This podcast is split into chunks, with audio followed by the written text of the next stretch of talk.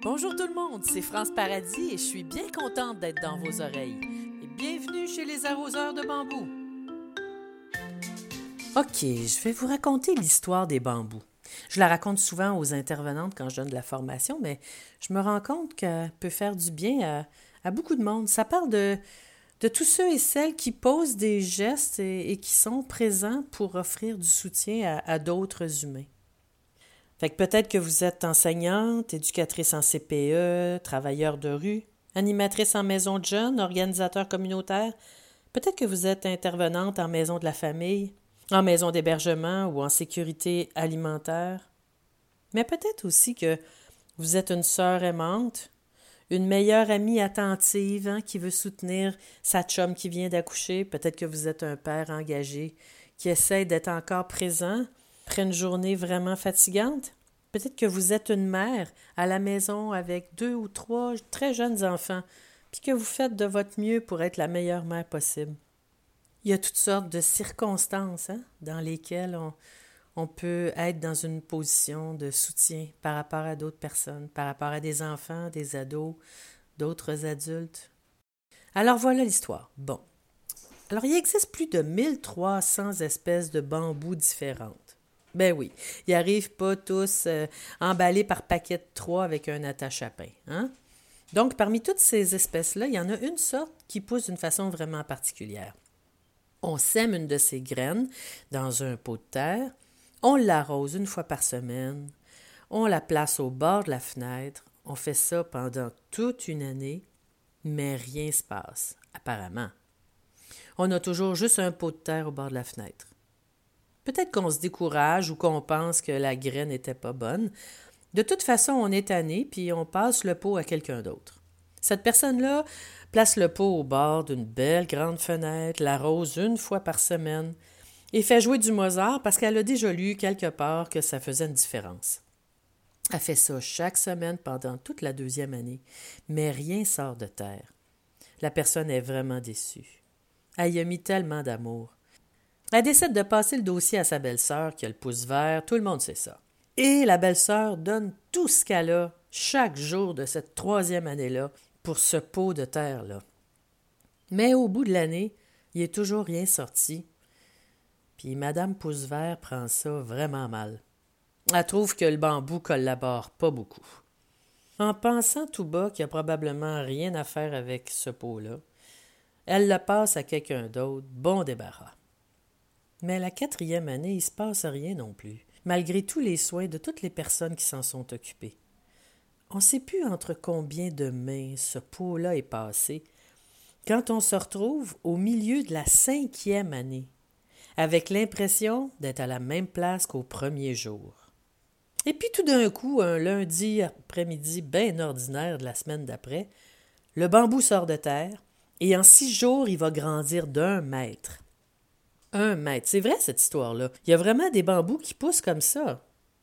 Puis comme de raison, ben, ils poussent pas en six jours. Ils poussent en quatre ans et demi et six jours. Quand on avait l'impression qu'il se passait rien, ben en fait, hein, c'est ça, il se passait quelque chose. Je crois que c'est pareil avec les humains. Puis quand on travaille avec les personnes dans un rôle de support, de soins, d'accompagnement, c'est ça qu'on est. On est des arroseurs de bambou. C'est pas le métier d'intervenant qui fait de nous un arroseur de bambou, mais il y a beaucoup d'arroseurs qui ont choisi de faire ça comme métier. Mais les arroseurs puis les arroseuses, on les reconnaît à la fois qu'ils ont de croire à ce qu'on ne voit pas encore. On les reconnaît à la persévérance de continuer de croire on les reconnaît à leur humilité de savoir que ultimement c'est pas eux autres qui font que les choses arrivent. Hein? Les arroseurs de bambou, ils ont de la patience puis de la compassion, mais pas toujours, tu sais? non, pas toujours. Mais ça veut dire qu'il y a des arroseurs à peu près partout. Dans les bars, les taxis, les maisons, les blocs appartements, les HLM, les comptoirs de pharmacie, les frigos de dépanneurs, les toilettes de discothèques. On appartient à une longue chaîne d'arroseurs et d'arroseuses. Mais quand on est avec quelqu'un, on ne peut pas savoir où on se trouve dans cette chaîne-là. Est-ce que je suis au début? Est-ce que je suis au milieu? Je ne sais pas. Tout ce que je peux faire, c'est offrir le meilleur de moi à cette personne-là, parce que je connaîtrai jamais tout ce qui l'a supporté jusqu'à maintenant, puis où est-ce que je me trouve dans la, dans la chaîne. Donc la seule chose que je peux faire, c'est continuer d'arroser et croire. Croire sans voir. Puis peut-être que je verrai jamais ça arriver. Peut-être que je verrai jamais euh, l'ultime résultat. Il y a bien des chances que je ne le vois pas, parce qu'on est toujours vraiment nombreux dans la chaîne d'arroseur de quelqu'un. De temps en temps, on va en voir un, un humain qui se lève dans la lumière pendant qu'on est là. Puis ça, quand ça arrive, wow! Un moment de grâce, vraiment, un privilège. J'en ai vu quelques-uns dans ma carrière. Je me souviens d'un un tout petit garçon, en fait, dont le, parcours scolaire euh, était fait de classe spéciale en classe spéciale. Hein. Il a lâché l'école à 15 ans, fait une, petite carrière dans le milieu criminel. Puis finalement, il a décidé de retourner à l'école. Incroyable. Finir son secondaire 5. Est allé jusqu'au cégep. Est rentré en sciences pures. Il y avait eu un choc en rentrant en sciences pures au cégep parce qu'il trouvait que les, autres étudiants dans sa cohorte euh, lui ressemblaient pas du tout. Puis euh, il voulait pas jamais devenir comme eux. Sérieux, des lunettes, avec euh, des grands mots. Pour lui, tout ça, c'était pas valorisé. Hein? Ça n'avait pas de valeur. Puis je me souviens qu'on lui avait dit pour le soutenir que si on mettait une clémentine dans un panier de bleuets, c'est sûr qu'on verrait la clémentine. Si on la peinture en bleu, juste pour qu'elle se fonde dans le panier, est-ce que ça transforme la clémentine en bleuet? Ben non. Il n'y avait pas de danger qu'il se transforme en bleuet. Il pouvait rester une clémentine. En tout cas, il a tenu bon, ce garçon, puis il a fini par obtenir un bac en génie chimique. Incroyable. Incroyable. Je pense à tous les arroseurs dans sa vie, les éducateurs de couloir à l'école, les enseignants qui l'ont toléré, les enseignants spéciaux, les orthopédagogues, la travailleuse sociale la DPJ qui portait son cas, les travailleuses sociales, les psychoéducatrices, les psychoéducateurs. Il y en a eu du monde dans la vie de ce garçon-là. Et chacun a joué son rôle, chacun a fait sa part, essentielle et en même temps minuscule pas déterminante. On ne peut pas dire voici, c'est grâce à cette personne-là que ça s'est passé. Puis moi, j'étais là quand il est sorti dans la lumière, ce jeune homme-là, mais, mais c'est pas grâce à moi. C'est Moi, j'étais seulement là. J'étais seulement le témoin de tous les arroseurs qui m'ont précédé dans sa vie. Je fais partie de cette chaîne-là. Une longue chaîne. Ouais. Ça me fait plaisir d'être là. c'est pour ça qu'il faut les raconter, ces histoires-là. Il faut les raconter chaque fois qu'on est témoin d'une sortie de terre, hein, d'un jaillissement dans la lumière, parce que parce que c'est pour ça que tous les intervenants du monde se lèvent le matin. C'est dans l'espérance que cette personne-là va s'avancer dans la lumière. Alors, il faut les raconter, les histoires, parce qu'il y a bien des matins où on se lève et on ne le verra pas ça n'arrivera pas, des semaines, des années. Puis on se lève quand même, puis on y va. C'est la même chose pour les mères de famille. Hein? C'est la même chose pour les pères de famille, c'est la même chose pour les aidants naturels de, parents âgés, d'enfants à besoins particuliers, de frères traumatisés crâniens. C'est vrai pour tout le monde. Il faut les entendre. Hein? Les histoires de déploiement. Parce que ça nous aide à continuer d'arroser. Ça nous aide à continuer d'arroser. Oui, parce que je vais vous dire, ça ne veut pas dire qu'on n'est jamais tanné ou découragé hein, quand on est un arroseur de bambou.